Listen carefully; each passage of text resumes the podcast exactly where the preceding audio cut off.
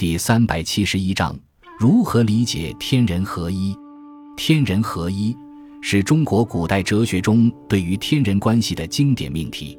天人关系是哲人所必然要面对、要思考的一个基本问题，其关键在于对天的理解。在原始社会人的智慧尚未开化的阶段，华夏先民将天视为有意志的神灵。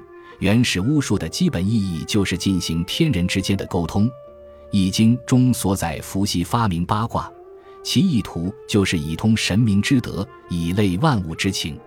天人合一的命题建立在天人相通的基础上。发展到东周时代，在人们的社会生活中，巫术的作用已经淡化，这时人们的关注重心已经由天转向人，天的神话色彩也开始消退，开始转向自然和人伦意义的一面。孟子将天视为道德的本源，认为人的心性受之于天，尽心之性而可与天地相通达。仁义忠信，乐善不倦，此天爵也。孟子在此即用天赐的爵位来表示人的高尚道德。夫君子所过者化，所存者神，上下与天地同流，这是君子的道德修养所能达至的崇高境界。在庄子那里。